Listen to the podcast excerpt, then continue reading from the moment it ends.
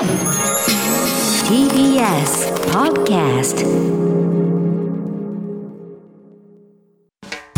TBS Radio.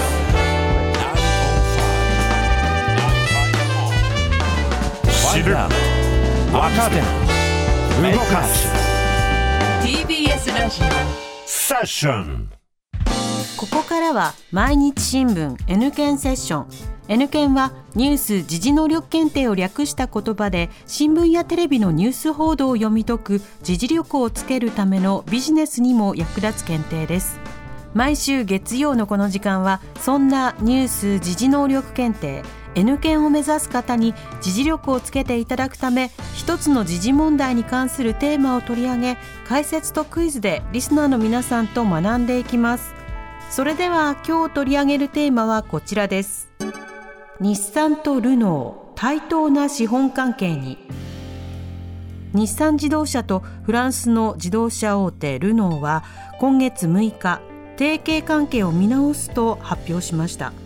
ルノーが持つ日産の株を日産が持つルノーの株の比率と同じにし対等な資本関係にします。解説は TBS ラジオニュースデスクの中村久人さんです久人さんよろしくお願いいたしますよろしくお願いします。改めてになりますが、日産とルノーの関係はこれまでとどのように変わるんですか、はい、あのルノーはね、今日産の株を43%保有してるんです。はいで、日産側はルノー株を15%保有してるんです。ずいぶん違いますよね、下がりますよね。はいただ、そこの今後、ルノーがその日産株43%のうち28%を段階的に売って手放すことで、出資比率を15%に引き下げる。だからまあ同じようにするとはあいうことですね。だから対等な資本関係にしましょうと、まあこういうことなんですよね。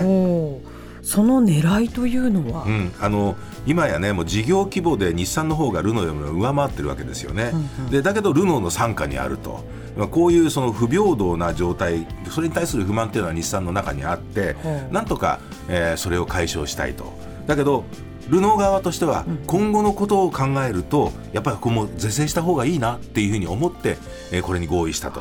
いうことがあるんですよね。なるほどでそもそもねこのどうしてそういうことになってきたかっていうその日産とルノーの関係についてちょっと簡単に説明しますと、はいそのバブルが崩壊した後日産はもう経営危機に陥ったわけですよね。で1999年にルノーの出資を受け入れることで両社の提携が資本提携が始まったということなんです。でルノー出身のカルロス・ゴーン氏がね、送り込まれて日産の最高執行責任者になってでゴーン氏が大幅なリストラ断行して日産は経営再建を果たしたということですよね。だけど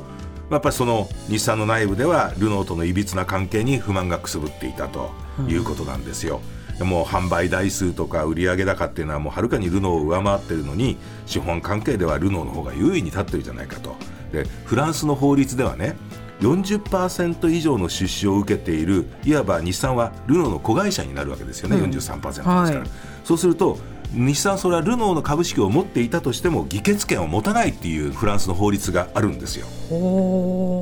だけど今回これで15%ずつにするんで、ルノーの子会社でなくなるということで議決権が、まあ、日産側からも生じてくると。だから対等な関係になりましょうということで、まあ、日産にしてみると1999年以来ですから四半期、ね越しのもう悲願がようやく達成できたということなわけですよね。この資本関係の見直し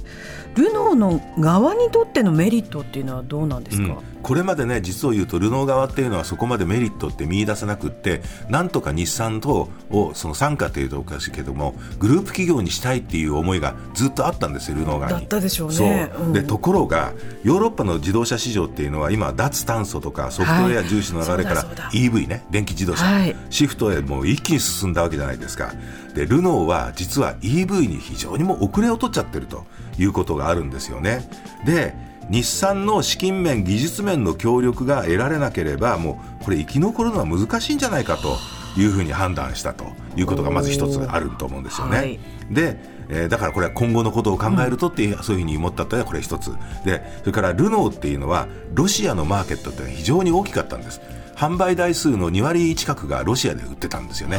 ところがウクライナ侵攻でこれ撤退余儀なくされちゃったわけじゃないですか、まあ、そういうことも考えると日産のご機嫌損ねると大変なことになっちゃうと。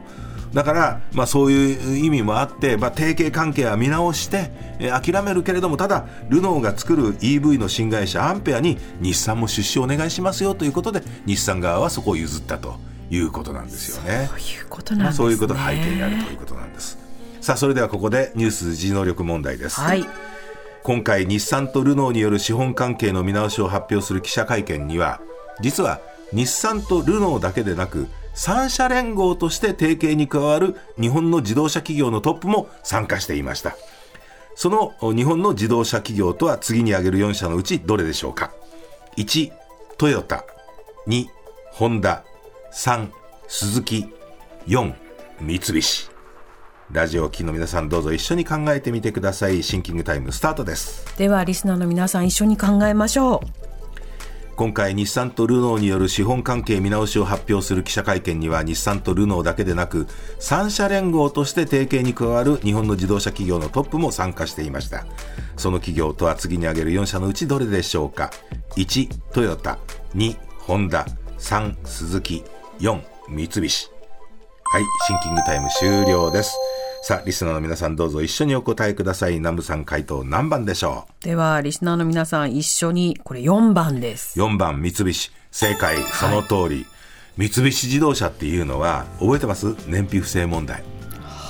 2016年のことですよね。2016年でしたっけ？あれで経営危機に陥っちゃったわけですよね。でその時に日産が2300億円を三菱自動車に出資して3社連合ともともと日産とそのルノーの関係ありますから3社連合ということになったんですよね。で当然、えールノーの EV の新会社には三菱自動車も参画を検討しているということなんですよね。で日産は2028年度までの実用化を目指している次世代の全固体電池というのも3社で共同活用するということを検討しているということなんですよね。で一方ね、その他の選択肢にあった自動車メーカーも、はい当然のごとく EV へのシフトって進めてるわけですよね。え例えば、ホンダっていうのはソニーグループと提携して、娯楽性も兼ね備えた EV を共同開発するというふうにしているわけです。でその今やね今まで自動車産業っていうのはエンジンをベースにして部品で非常に裾野が広いこういう形を作ってたわけですね。ところが EV っていうのは極端なことを言うと電池とモーターさえあればできちゃうとそうなんですよね。いうことなんでね、家電みたいなものでもあるわけですよね、だから非常にその時代の変化でこのそういう産業構造自体が変わってきてると。今そういう意味で自動車産業っていうのは100年に一度の大変革というふうに言われてるわけですよね。だからその先を見据えてみんな各社どういうふうにやっていこうかというふうに考えてるというのが今の現時点ということですね。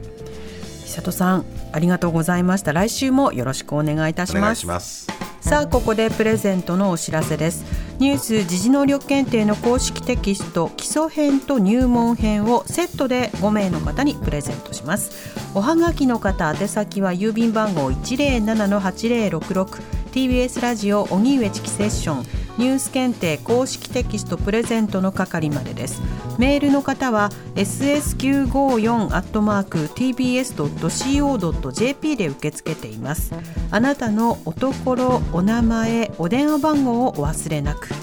ニュース時事能力検定は年3回実施しています。次回の検定は6月25日日曜日に実施します。申し込み受付は3月13日月曜日からです。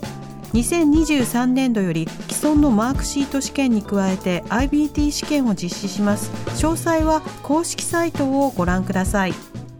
毎日新聞 N 検セッション。今日は日産とルノー対等な資本関係にをテーマに取り上げました。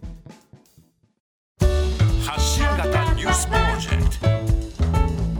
TBS Radio